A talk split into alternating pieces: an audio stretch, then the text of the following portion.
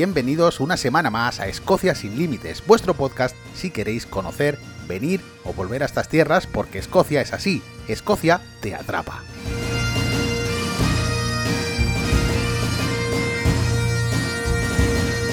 Yo soy Andrés, guía turístico y director en Mundo Escocia, donde podéis encontrar los mejores tours, circuitos y excursiones desde Edimburgo. Ya lo sabéis, mundoescocia.com.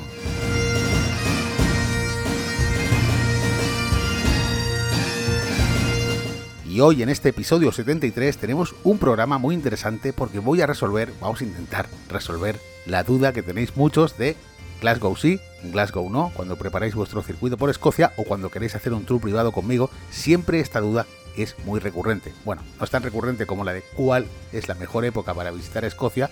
Esta se lleva la palma. De hecho, tenéis un episodio hablando sobre esto, que es las cuatro estaciones en Escocia. Pero la segunda, quizá pregunta más recurrente es esta, ¿no? ¿Glasgow sí o Glasgow no? Pues para ello tenemos hoy a una invitada muy especial que es Patricia del blog Mad About Travel, que, bueno, ya sabéis que estuvo con nosotros en el episodio sobre el tour virtual en Edimburgo, hablando sobre esas zonas menos turísticas de Edimburgo. Hoy la quiero tener aquí también porque sé que ella es una fiel amante de Glasgow, es una acérrima defensora de la ciudad y por eso, Patricia, muchísimas gracias por haber aceptado la invitación de nuevo para estar aquí. Muchas gracias por invitarme. Ya sabes que a mí Glasgow es una ciudad que me encanta, me parece un lugar fascinante. Eso te iba a decir, de las personas que conozco en Escocia, quizá tú eres la más firme defensora de Glasgow, a pesar de que hay gente que dice que es una ciudad triste, que es una ciudad muy grande, hay gente que también dice que es una ciudad peligrosa, pero en, tu caso es totalmente distinto, a ti te gusta. No sé muy bien por qué, quizás seguramente, a lo mejor es porque la, como es una ciudad que está planificada en forma de cuadrícula, y la mayoría de los edificios que a mí me gustan son de finales del siglo XIX, principios del siglo XX, que es un poco la arquitectura que hay en Barcelona, me recuerda un poco a Barcelona por el tema de la cuadrícula y del tipo de arquitectura y el, todo el tema del Art Nouveau. Entonces a mí, a mí Glasgow me entró principalmente por eso y a mí también porque las ciudades me gustan. Y luego también porque siempre he tenido muy buenas experiencias con la gente de Glasgow, porque la gente de Glasgow es diferente, son súper amables, son muy divertidos, siempre han sido, no sé, siempre, siempre han pasado cosas muy interesantes en Glasgow con gente random a la que no conocía de nada. Entonces mi experiencia en Glasgow siempre ha sido muy buena. Entonces yo tengo tengo siempre como muy buen recuerdo de la ciudad. Además es curioso porque, por ejemplo, Edimburgo y Glasgow tienen una rivalidad entre sus gentes, ¿no? Que va más allá de, por ejemplo, como Madrid-Barcelona, que sería un tema más bien futbolístico, ¿no? Pero en este caso, en el caso de Glasgow y Edimburgo, la rivalidad va mucho más allá de cualquier tema deportivo, de cualquier tema político. Podríamos decir que es una rivalidad casi histórica. Sí, es un tema completamente histórico. Em, los de Glasgow dicen que los de Edimburgo son unos pijos y unos estirados, y los de Edimburgo dicen que pues, los de Glasgow son unos garrulos. Y es una cosa que viene marcada por la historia. Sería profundizar un montón, pero yo siempre le digo a la gente que si tú te fijas en la arquitectura de los sitios, puedes ver cuándo una ciudad ha hecho su boom. Entonces, Edimburgo fue súper importante en el siglo XVII y XVIII, que es cuando ves toda esta arquitectura maravillosa georgiana y en la Edad Media. Y lo que pasó en Glasgow es que Glasgow, a Glasgow le llegó muchísimo dinero de las colonias entre el siglo XVIII y el XIX y lo que hace la gente pudiente de Glasgow es destruyen casi todo lo que es la ciudad medieval y se construyen una ciudad nueva en la arquitectura que les gusta. Entonces, por eso Glasgow tiene como unos edificios que son, son es como más ciudad. Sí, de hecho, Glasgow, de las ciudades escocesas, es para mí quizá la más europea, ¿no? O por lo menos tiene ese aspecto diferente, porque es verdad que tú vas a Inverness, o vas a Dundee, o vas a Aberdeen, o la propia Edimburgo, y son ciudades que las reconoces como escocesas porque tienen algo distinto. Pero sin embargo, en Glasgow es como que parece que estás en otro sitio. Sí, totalmente. Además, luego todo el tema de, que ser más ciudad también es más grande. Edimburgo tiene medio millón de habitantes y Glasgow tiene creo que más de un millón ya. También en extensión es mucho más grande. Entonces Glasgow tiene una vida cultural, asociativa, muchísimo más rica que Edimburgo. De hecho, no es casualidad que la mayoría de grupos de música de Escocia hayan salido de Glasgow y no de Edimburgo. Tampoco es casualidad que la mayoría de actores que ha dado Escocia hayan estudiado en Glasgow y no en Edimburgo, porque todas estas instituciones que fomentan las artes y la cultura están en Glasgow. Sí, en el tema de las artes, eh, Glasgow va muy por delante de Edimburgo. De hecho, yo siempre digo que se complementan las dos, ¿no? Eh, grupos de música a tope, pero es que también actores, como has dicho, ¿no? Por ejemplo, Robert Carlyle es un actor que, aparte de ser de Glasgow, estudió también allí en Glasgow y luego saltó a la fama. También, quizá más conocido que Robert Carlyle, es Gerard Butler, el famosísimo actor de 300, que ya hace muchísimos años de esto, ha hecho muchas más películas en Hollywood y bueno, hace poco vi un vídeo sobre él en YouTube y sale hablando y se le nota ese acento marcado de la parte de Glasgow, la parte oeste de Escocia, que es quizá más un acento mucho más cerrado. Además, Patricia, yo sé que tú tienes amigos en Glasgow y para que los oyentes sepan un poco, ¿hay tanta diferencia entre ese acento de Edimburgo y el acento de Glasgow? Es muy diferente, muy, muy diferente. La gente de Edimburgo tiene un acento muchísimo más suave. De hecho, los de Glasgow se ríen de ellos diciendo que a veces no suenan escoceses. Tengo compañeros de trabajo que se reían de un compañero que es de Edimburgo porque le decían que sonaba demasiado, demasiado pijo, como si fuera inglés. Y el tío es de Edimburgo. Y en Glasgow tiene un acento muchísimo más cerrado. La verdad es que al principio si no lo conoces, pues cuesta acostumbrarte. Yo creo que también es porque Glasgow es una ciudad que es bastante más de working class que Edimburgo. Hay muchísimas más zonas desfavorecidas en Glasgow que en Edimburgo, ha habido mucha más pobreza, entonces yo creo que eso también marca un poco. Y luego a lo mejor que están en la costa oeste, pero sí que el acento es radicalmente diferente. Ahí quería yo llegar, porque hay una fama más o menos inmerecida, ¿no? De que Glasgow es una ciudad peligrosa. Y realmente hoy en día, yo no sé antiguamente, pero hoy en día, yo por ejemplo, mi experiencia es que nunca he tenido ningún problema. Es cierto que es una ciudad más grande, pero yo como guía, siempre he ido con gente, siempre que he enseñado la ciudad, nunca, nunca, nunca he tenido ningún problema. Si yo te pregunto, Patricia, ¿Glasgow es una ciudad peligrosa? ¿Tú qué me dirías? Yo creo que no. Lo que pasa es que, a diferencia de Edimburgo, que en Edimburgo tienes todo el centro histórico es muy compacto y los barrios conflictivos están en la periferia, en Glasgow tiene barrios que son muy bonitos y luego entre esos barrios tienes zonas que no son tan bien. Yo he salido de noche en Glasgow, con, cuando estudiaba en la universidad en 2005, que Glasgow todavía no se había arreglado tanto como ahora. Yo, yo me ido de fiesta en Glasgow con gente escocesa y nunca me ha pasado nada. Ves lo típico de cualquier otra ciudad escocesa. Ves gente borracha, gente un poco pasada de vueltas, pero eso lo ves en cualquier lugar. Pero nunca nadie me ha dicho nada tampoco me metería en, yo qué sé, igual que en Edimburgo no me iría a Pilton, que hay gente que trafica con drogas, pues tampoco me iría a zonas de Glasgow, donde hay pisos que, bueno, pues a lo mejor no son lo mejor, pero si tú te mueves por las zonas turísticas, que es lo que hay que ver, me acuerdo en 2005 que la zona del Riverside Walk era bastante insegura y ahora en los últimos 10 años con el tema del Museo del Transporte y tal, han construido un montón de pisos nuevos, se ha puesto la BBC ahí, han puesto museos, la zona ha mejorado. O sea, yo comparo la zona del río de 2005 con la de ahora, bueno, están totalmente a años luz. Te digo, a lo mejor en los años 80 Glasgow era muchísimo más insegura, pero hoy en día, para nada. Mira, al hilo de esto, quería comentarte también que el ayuntamiento de Glasgow en los últimos 20-30 años se ha puesto un poco las pilas también, porque ellos saben en el fondo que la ciudad turística por excelencia es Edimburgo. Entonces ellos han querido ofrecer cosas distintas, complementar a, la capital, eh, de alguna manera para que la gente pues haga turismo también en Glasgow. Por ejemplo, me viene a la mente eh, estos murales enormes que hay en las fachadas de las casas cerca de lo que es la catedral. Desde la catedral hasta el centro, ese paseo es impresionante porque ya puedes ver un montón de murales que eso hace 20, 30 años no existía. Con lo cual yo creo que ellos están intentando complementar el turismo que hay en Edimburgo y sobre todo pues ampliar el abanico para que la gente pueda hacer otro tipo de actividades. Sí, yo creo que es eso. Han apostado han apostado por una versión del turismo un poco diferente que es la de Edimburgo. La de Edimburgo es un poco lo que todo el mundo dice, el sota caballo rey, de tienes que ir a ver esto, esto y esto, y en Glasgow han intentado diversificarte. Por una parte han, han apostado muchísimo por la cultura y el arte urbano, porque como es una ciudad que era muchísimo más industrial internamente que Edimburgo, tenían un montón de solares y paredes que estaban bastante desangeladas y Luego tienen muchos callejones entre edificios y lo que han hecho ha sido darle color a través de la iniciativa de, crear una ruta de murales.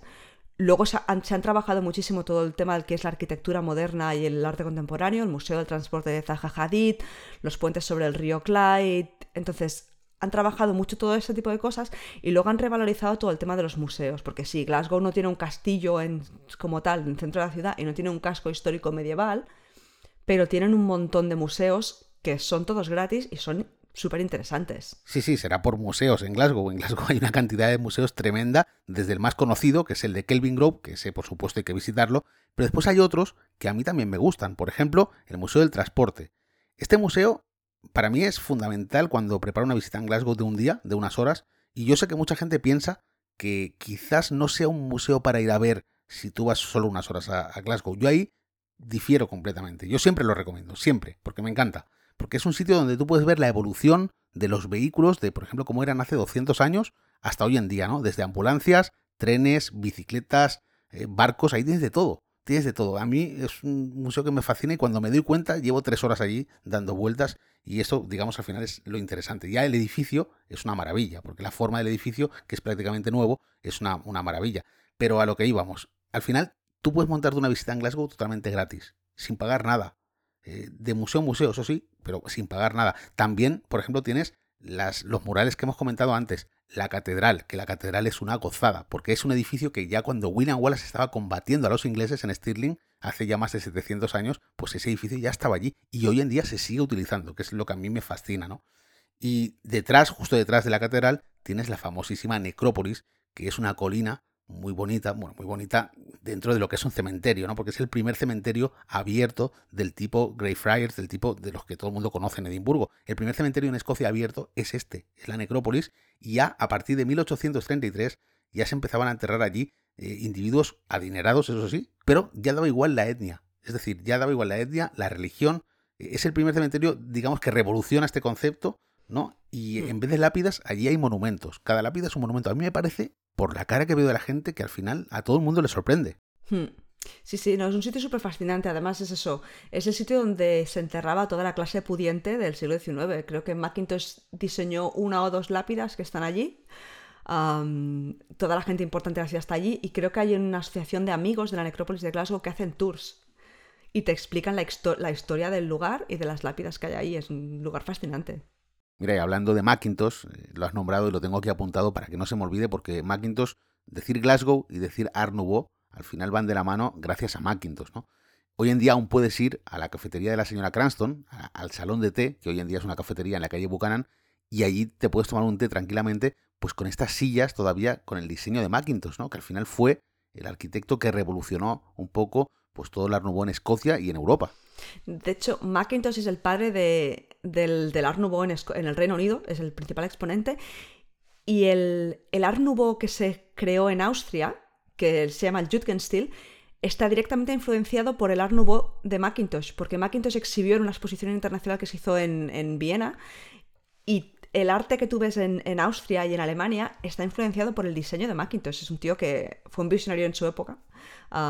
luego es eso, el salón de té de Miss Cranston original, el que está en Socky Hall Street, hace como un par de años lo restauraron completamente para devolverle la gloria y convertirlo en lo que era antiguamente. Lo han dejado súper bonito y luego además al lado le han hecho un, un pequeño museo dedicado a Macintosh que es muy interesante y es interactivo. Lo pude ver justo antes de que empezara mm, el tema del lockdown.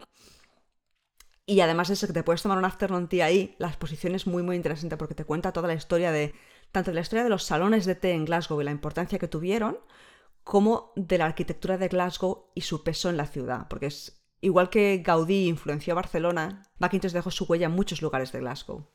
El tema de la señora Cranston, para quien no sepa de qué hablamos, bueno, esta señora nació a mediados del siglo XVIII en Glasgow y revolucionó toda la sociedad porque inventó, de alguna forma, los salones de té, los famosísimos salones de té que le dieron un giro a, la sociedad de aquel momento, pues eh, fueron inventados por Cranston porque ella estaba ya cansada de que su marido, en general los hombres, ¿no? fuesen al pub a beber, a hablar de sus cosas. En, en, ese momento la sociedad era muy machista, estaba muy mal visto que una mujer acompañara al hombre al pub, estaba muy mal visto también que bebieran alcohol, con lo cual ella dijo, bueno, voy a hacer algo parecido a lo que tienen los hombres, pero para las mujeres, ¿no? Y convirtió la hora del té en esa hora de las mujeres que se reunían en esos salones de té que eran de ella. Y para hacer estos salones de té, ella contrató a un jovencísimo Macintosh, que en aquel momento era un estudiante, un estudiante brillante de la Escuela de Arte de Glasgow, hmm. pero no dejaba de ser un estudiante, que después llegó a ser lo que fue por su talento, pero la que le dio a conocer fue ella, fue la señora Cranston, que confió en él para que diseñara todos sus salones. Sí, sí, sí, completamente. Además fue una visionaria porque ella cada tenía, creo que llegó a tener cuatro salones de té en toda la ciudad y cada salón de té que los diseñó el concepto Macintosh tenía un estilo diferente. Había un salón de té que era todo como rollo más azul y la arquitectura y los diseños de interiores era más estilo China. Otro que era más Art Nouveau. Entonces, también tuvo la visión de darle bastante carta blanca a un tío que era un arquitecto relativamente joven para que le diseñara unos salones de té que realmente se convirtieron en la verdadera sensación de la ciudad. Sí, sí, empezó así, diseñando salones de té, luego llegó donde llegó, pero así, así empezó. Sí, sí, sí, y, lo diseñaba todo, desde los cubiertos hasta los muebles y el edificio. Bueno, pues a ver, Patricia, hemos hablado ya de la catedral, hemos hablado de la necrópolis y, hmm. y, bueno, nos queda por hablar del Museo de Kelvin Grove, que lo hemos pasado un poco de largo y es quizá el museo más importante de Glasgow. A mí me recuerda mucho, salvando las diferencias, al Museo Nacional de Escocia en Edimburgo, porque también es gratis. Yo quería saber un poco qué te parece a ti el Museo de Kelvin Grove. A mí me parece que como el museo, el museo de Kelvin Grove es un poco más pequeño que el museo de, de Edimburgo, es más fácil de ver te sobrepasa un poco menos como visitante y no, te quedas tanto con, las, con la sensación de que te estás perdiendo cosas, porque es más pequeño. El edificio es súper bonito, es un edificio que como curiosidad se construyó por una exposición universal de Glasgow y se quedó ahí, se, se convirtió en el museo. Macintosh presentó un diseño, pero no se lo aceptaron, entonces es de un arquitecto completamente diferente. Pero es un museo donde encuentras un poco de todo. Encuentras desde objetos que pasan parte de la historia de la ciudad, arquitectura, historia y dinosaurios y animales. Entonces es un sitio Luego además es que la arquitectura del lugar es maravillosa. Y creo que es una vez al día que tienen un órgano en el hall central y tienen a alguien que toca el órgano, tienen sillas puestas para que te sientes y escuches cómo tocan el órgano que tienen ahí en medio. Es, es un sitio muy, muy chulo. Bueno, y estamos hablando de lugares para ir a ver, pero no hemos hablado de restaurantes. Yo es que soy de comer. Entonces, igual que te pregunté en Edimburgo, te pregunto ahora en Glasgow, si tuvieras que ir a un restaurante, aunque tuvieras que desplazarte por la ciudad, yo es que, por ejemplo, cuando voy a, Glasgow con gente, cuando hago tours allí, eh, no tengo un sitio de cabecera en Glasgow, así como por ejemplo en Edimburgo sí que sé dónde voy. Y además soy un animal de costumbres fijas, siempre voy prácticamente a los mismos sitios porque son los que me gustan y es difícil sacarme de ahí. Pero en Glasgow no, en Glasgow suelo variar. Hay veces que doy tiempo libre a la gente para que vaya a comer donde quiera y luego quedo con ellos en Buchanan Street y de ahí ya empezamos o seguimos, mejor dicho, la ruta pero eh, normalmente no tengo un lugar fijo para ir a comer siempre. Entonces, eh, me gustaría oír también qué es lo que piensas tú de esto, qué, restaurante nos puedes recomendar. Mm, me gusta mucho una cafetería que hay en la zona de Merchant City que se llama Café Europa. Y es una cafetería que es bastante curiosa porque está decorada todo con mapas de Europa y los asientos son asientos antiguos de autobuses de Glasgow que los han reutilizado en la cafetería. Y se come muy bien. Lo tengo en un artículo que tengo de dónde comer en Glasgow porque me gusta un montón. Y luego en el East hay un montón de sitios donde comer. Uno de los más famosos y que a mí me gusta muchísimo es el Ubiquitous Chip, que es un restaurante que está en la zona de Ashton Lane, que a todos mis amigos de Glasgow les encanta. Y luego si os gusta la comida exótica, hay un restaurante vietnamita ah, que creo que se llama de Hanoi Bike Club que también está en la zona de los lanes, que hacen comida vietnamita muy innovadora y a mí me gusta un montón. Luego en Glasgow hay un montón de restaurantes indios increíbles, porque la comunidad india es muy grande. Y luego hay una cadena de pizzerías que de momento solo están en Glasgow, creo que se querían, se querían expandir antes de la pandemia, pero la cosa está, se, ha, se ha quedado bastante parada. Y, y están muy muy bien esas pizzerías. Mm. Bueno, pues prácticamente ese va a ser el único gasto que vamos a tener en Glasgow si nos lo montamos bien, porque ya hemos hablado de ir a la catedral, que es gratuito, hemos hablado, perdona que hincapié en esto, pero es que es curioso porque es raro que no tengas que pagar entrada por ninguno de estos sitios, ¿no? Al final, el único gasto que vamos a tener es la comida, el almuerzo que vayamos a hacer ese día, y también quizá el transporte, que luego hablaremos un poco del metro de Glasgow, pero eh, hago mucho hincapié en que es gratis porque casi todos los museos en Glasgow, en Escocia en general, vienen a ser gratuitos. Sí, porque todos los museos son gratis, la universidad es gratis, hay un montón de cosas al aire libre, que es lo que tú decías, y, los, incluso, por ejemplo, la zona del Lighthouse, que es un edificio de Macintosh que está en el centro, que tiene una de las mejores vistas de la ciudad, si te subes hasta la torre, también es gratis. Otro de los lugares importantes en Glasgow, referencia que, bueno, no puedes dejar de ver, es la, la, famosa calle Buchanan Street. Buchanan Street sería la calle de las tiendas, que yo digo, eh, en Edimburgo sería Princess Street, pero en este caso, ¿tú ves alguna, alguna relación? Eh, ¿Son similares Buchanan Street y Princess Street o son muy diferentes? No, no tienen comparación. La calle Buchanan es el lugar de compras favorito de los escoceses, me parece a mí. Es una ciudad, es una calle súper larga, con tiendas a los dos lados, un montón de marcas, un montón de centros, comerciales. Y a mí lo que me gusta de esa calle es que es un lugar muy auténtico, porque no hay tiendas casi de souvenirs, no está lleno de turistas. Tú cuando vas a Buchanan Street ves a escoceses yendo de compras, pero muchos escoceses, porque suele estar petada de gente. Sí, sí, eso sí, siempre gente va a ver porque además la oferta que tiene la calle es amplísima, desde restaurantes, lugares para tomar café, eh, grandes almacenes, tienes de todo, además todas las marcas se concentran, digamos, en esta calle, ¿no? Que es la más hmm. importante de la ciudad, es como la High Street de Glasgow. Sí, y luego además eso, los edificios son súper bonitos, el edificio donde está creo que el Hard Rock Café es una maravilla de edificio de piedra caliza roja de finales del 19, pero precioso. esto es lo típico que pasa en Glasgow, pero por ejemplo no pasa en Edimburgo, ¿no? Que es encontrarte este contraste de edificios antiguos y edificios nuevos. Tú paseas por Edimburgo, tanto por Newtown como por Old Town, y tú ves una coherencia en cuanto a que el ayuntamiento pues es bastante estricto a la hora de aceptar algún cambio. Es decir, la ciudad se mantiene medieval por este motivo, que ojo, me parece perfecto, ¿eh? porque si no, seguramente Edimburgo no sería como es. Pero en Glasgow hay una flexibilidad, hay una manga ancha diferente y tú puedes hacer esto, ¿no? Tú puedes poner un edificio antiguo al lado de uno nuevo y no hay problema. Y además esto ocurre en ciudades como Londres y me parece una opción interesante. Glasgow es diferente también por eso. Hmm. Sí, le da un aspecto como más moderno. Me acuerdo que a mi, padre le gusta mucho visitar ciudades y la primera vez que le llevé a Glasgow, me acuerdo que me decía, es que a mí me gusta un montón, porque tiene esa combinación seguramente que te recuerda pues, a ciudades más grandes, donde lo moderno se mezcla con lo antiguo, que tampoco es tan súper antiguo porque es siglo XVIII, es siglo XIX, y se mezcla de una manera como muy armónica. Seguramente también por las calles son más anchas y tienes... Los edificios tienen más espacio para respirar.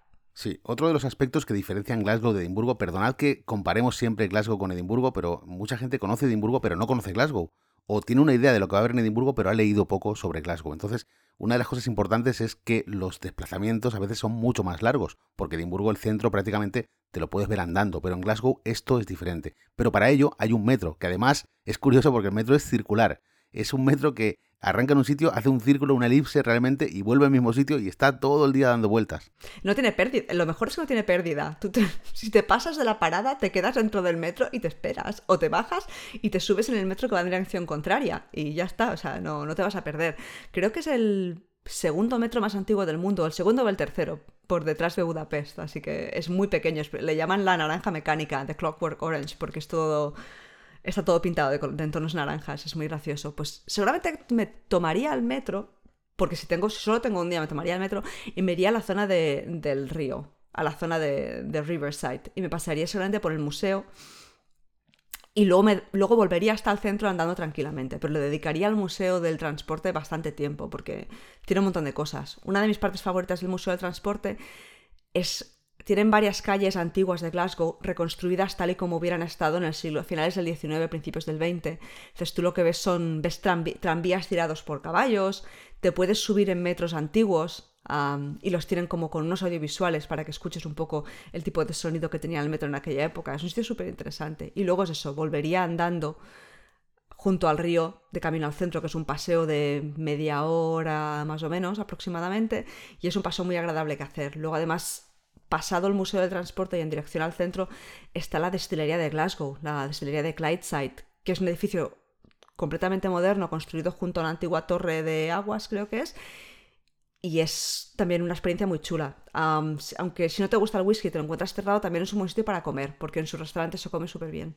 Sí, además, además que la zona es muy bonita, porque antiguamente toda esa zona del río, la zona del Riverside, era una zona industrial totalmente, porque había hasta 47 astilleros que trabajaban allí haciendo barcos que después salían al mar por el río, ¿no? Y hoy en día no, hoy en día es una zona orientada más bien al turismo, con, sitios como, como los que comentas, y me parece una opción muy buena el tema de poder comer allí en lo que fue un día una destilería. Sí, sí, sí. Eh, además, se lo han currado un montón porque han conservado lo que es el edificio antiguo, que no tenía nada que ver con el whisky, y las, los sitios, los stills, el sitio donde se destila el whisky, que son todos como de, cobre súper bonitos, los han puesto en una especie como de caja de cristal. Ahí tú cuando los visitas ves el río y desde fuera de la destilería se ven los stills. Ah, entonces la zona del río además hay unos atardeceres increíbles, así que me imagino que... Vale, yo he estado creo que un par de veces. Luego la exposición es muy interesante porque en la exposición te cuentan la historia de la producción del whisky concretamente en Glasgow, porque ahora hay esta destilería, pero hasta los años 40 había un montón de destilerías dentro de la ciudad. A ver, Patricia, te voy a poner en un compromiso a ver cuál es tu respuesta. Si sabiendo lo que sabes ahora, tuvieses que venir a Escocia por primera vez para quedarte a vivir, ¿en qué ciudad vivirías? A ver, yo vivo en Edimburgo y me gusta mucho vivir aquí. Seguramente seguiría prefiriendo vivir en Edimburgo porque es una ciudad más pequeña, más tranquila y donde casi se puede ir a todas partes a pie precisamente porque es más pequeña y más tranquila. Pero yo que soy de Barcelona, de vez en cuando he hecho en falta que Edimburgo tenga un poco más el, la vidilla cultural que no tiene. Ah, yo cuando vivía en Barcelona iba a un montón de conciertos, iba a un montón de exposiciones, estaba siempre pues, bastante más, mucho más involucrada en la vida cultural Edimburgo es muy bonita y es muy de postal, pero sí que le falta un poco esta chicha de pues que haya conciertos continuamente, de que las exposiciones cambien mucho, que haya muchísimas más galerías de arte que hacen cosas interesantes. Y yo creo que eso es lo que le hace Glasgow un lugar tan interesante, porque es un lugar que cambia continuamente, porque siempre pasan cosas. En Edimburgo no siempre pasan cosas. Estoy totalmente de acuerdo. Es cierto que Edimburgo tiene muchas cosas buenas, pero, como decía antes, Glasgow la complementa con otra serie de cosas que quizá pues no tiene Edimburgo y viceversa. Patricia, eh, ¿se nos ha quedado algo en el tintero, algo que quieras comentar sobre Glasgow? Me gustaría comentar también una zona de, la zona del West End, que es bastante menos turística, bastante menos visitable. Hay bastantes parques que son muy, muy chulos. Y la zona del West End es una zona que mm, está más empobrecida que el resto de la ciudad. La cosa ha mejorado en los últimos años, la verdad.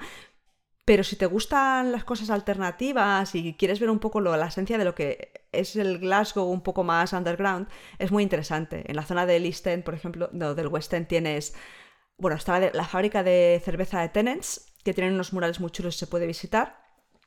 Y luego además está el mercado de barras, que es un mercado como, como unos encantes de Barcelona, donde hay cosas de segunda mano, antiguas, un poco de todo extraño hay gente muy curiosa y es un sitio que tiene un montón de vida y sobre todo en un fin de semana es muy muy interesante pasarte por allí. Y luego, bueno, al lado tienen el, el Barrowlands, que es una de las salas de conciertos más míticas de toda Escocia, con unos neones espectaculares que si vas por la noche y están iluminados, el sitio es súper, súper guapo.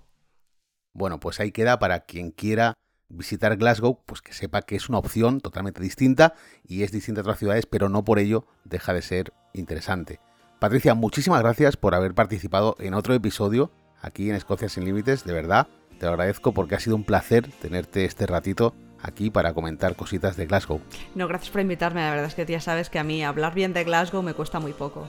Claro, claro, por eso quería precisamente que estuvieses aquí hoy para comentar estas cositas de Glasgow y bueno, cuídate mucho y nos vemos pronto por Escocia. Igualmente, hasta la próxima. Bueno, pues hasta aquí el episodio de Escocia sin Límites. Antes de irme, quiero recordaros que podéis suscribiros gratis al Club Escocia sin Límites para recibir esos episodios mensuales en vuestro correo electrónico, esos episodios en los que os hablo de la actualidad de Escocia mes a mes. Esto es muy fácil, entráis a la web, mondoescocia.com, dentro de la web hay una pestaña que pone Escocia sin Límites y ahí os podéis registrar totalmente gratis. Muchas gracias por vuestros comentarios en Apple Podcast, en iVoox, en redes sociales, eh, por compartir el episodio si os gusta y por vuestras valoraciones de 5 estrellas en todas partes que la verdad es que me ayudan muchísimo. Hasta la semana que viene, que paséis un buen día y por supuesto que paséis un buen fin de semana.